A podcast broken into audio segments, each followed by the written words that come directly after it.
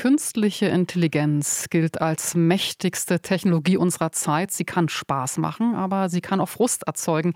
Der Sänger Nick Cave zum Beispiel ist überhaupt nicht begeistert von Songs, die einige seiner Fans von ChatGPT schreiben ließen. Die seien Bullshit und eine groteske Verhöhnung des Menschseins, so Cave. Es gibt einen regelrechten Hype um diese Software ChatGPT, die seit November auf dem Markt ist. Es ist ein Sprachassistent, ein sogenannter Chatbot, ein Programm, bei dem KI verwendet wird und das kann formulieren wie ein Mensch und erfüllt alle möglichen Aufträge. Das mit den Songs, könnte man sagen, ist eher nach hinten losgegangen, aber es geht auch anders. Sebastian Möller ist Professor an der TU Berlin und Sprecher des Projektbüros Berlin am Deutschen Zentrum für Künstliche Intelligenz. Erklärt mir im Gespräch, welche Erfahrungen er mit ChatGPT gemacht hat. Ja, wir haben uns zum Beispiel damit beschäftigt, wie man ChatGPT in der Lehre einsetzen kann, beziehungsweise wie vielleicht auch Studierende das einsetzen würden, um Texte generieren zu lassen, beispielsweise um sich ihre Bachelor- oder Masterarbeit schreiben zu lassen. Ja, und waren Sie vom Ergebnis überzeugt? Ähm, naja, so wie ich auch überzeugt bin von Texten, die ich sonst von Studierenden bekomme, das kommt dem schon sehr nahe. Ähm, das heißt nicht, dass es perfekt ist, das heißt auch nicht, dass es fehlerfrei ist, aber äh, es ist zumindest so geschrieben, wie es ein Studierender vielleicht auch schreiben würde. Vor welche Probleme stellt Sie das dann aber als Professor? Also ich meine, wenn da so eine Bachelorarbeit abgegeben wird, erkennen Sie das, dass das nicht Ihr Student war? Das wäre gut, wenn wir das erkennen könnten. Das ist etwas schwieriger, weil wir das nicht einfach mit einem Plagiatschecker jetzt überprüfen können, weil das ja ein künstlich generierter Text ist. Er ist ja nicht einfach direkt irgendwo abgeschrieben. Und deshalb ist es entsprechend schwieriger, das zu erkennen. Da gibt es aber auch erste Ansätze, ebenfalls wieder mit künstlicher Intelligenz, um genau das zu erkennen. Aber es stellt uns zum Beispiel vor Probleme, wenn wir Prüfungsleistung abnehmen müssen. Wir müssen eben äh, sehr viel genauer prüfen oder die Bedingungen stärker einschränken, um festzustellen, ob der Student oder die Studentin das tatsächlich selber geschrieben hat oder ob es generiert worden ist. Ähm, was ist denn das Besondere jetzt an äh, ChatGPT? Also was äh, finden Sie daran richtig cool? Ähm, cool sind erstmal die Texte, die dabei rauskommen. Nicht im Sinne, dass sie fehlerfrei sind, aber dass sie sich an sehr vielen Stellen sehr ähnlich anhören, lesen lassen, wie äh, das von einem Menschen generiert worden wäre. Und ich glaube, das ganz Wichtige dabei ist, dass es eben der großen Öffentlichkeit auch zugänglich gemacht wird über dieses Chat-Interface.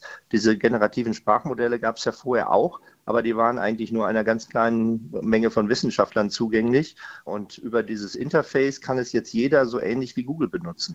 Ja gut, äh, das hat ja nun Nick Cave überhaupt nicht gefallen. Also der ist ja so richtig frustriert und der hat dann so geschrieben, äh, Lieder entstehen aus dem Leiden heraus. Das heißt, sie beruhen auf dem komplexen inneren menschlichen Kampf der Schöpfung. Und soweit ich weiß, äh, so schreibt Nick Cave, haben Algorithmen keine Gefühle. Daten leiden nicht. Ähm, wie sehen Sie das?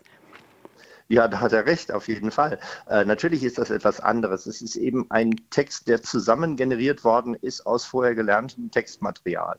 Dieses Textmaterial vorher ist wahrscheinlich von Menschen geschrieben worden, nehmen wir zumindest im Augenblick an.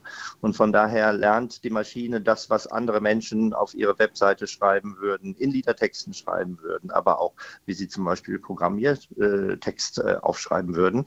Die große Gefahr ist natürlich, dass in Zukunft solche Algorithmen eben auch das lernen, was andere Algorithmen produziert haben, also nicht mehr von Menschen geschriebene Texte. Äh, inwiefern ist das eine Gefahr?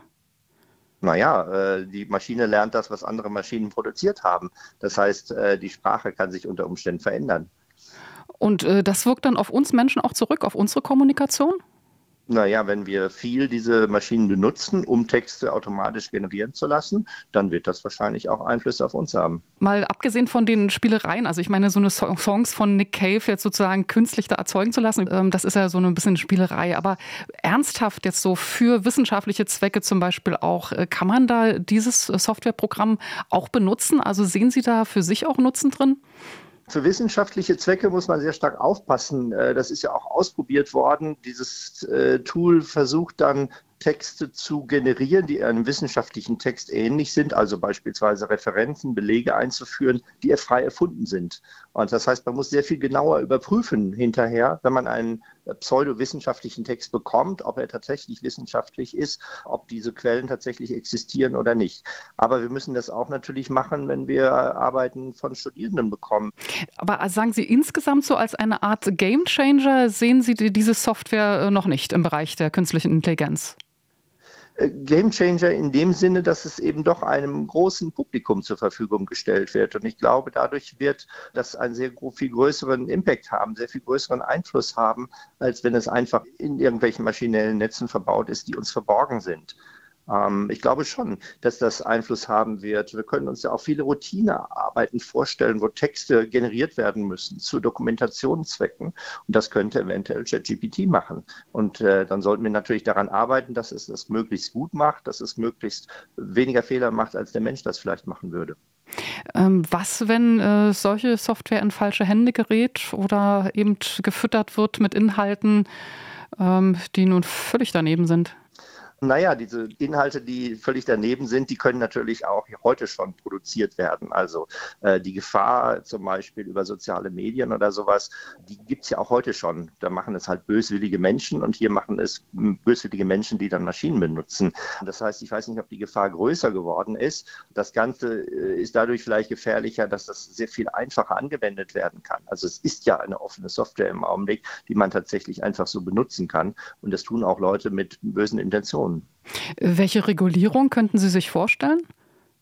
Ich glaube, dass Regulierung nicht das Richtige ist. Wir müssen uns darauf einstellen, dass wir solche Werkzeuge haben inzwischen. Die können wir nicht einfach verbieten, weil natürlich die Daten, auf denen das erzeugt worden ist, sind mehr oder weniger öffentlich zugänglich.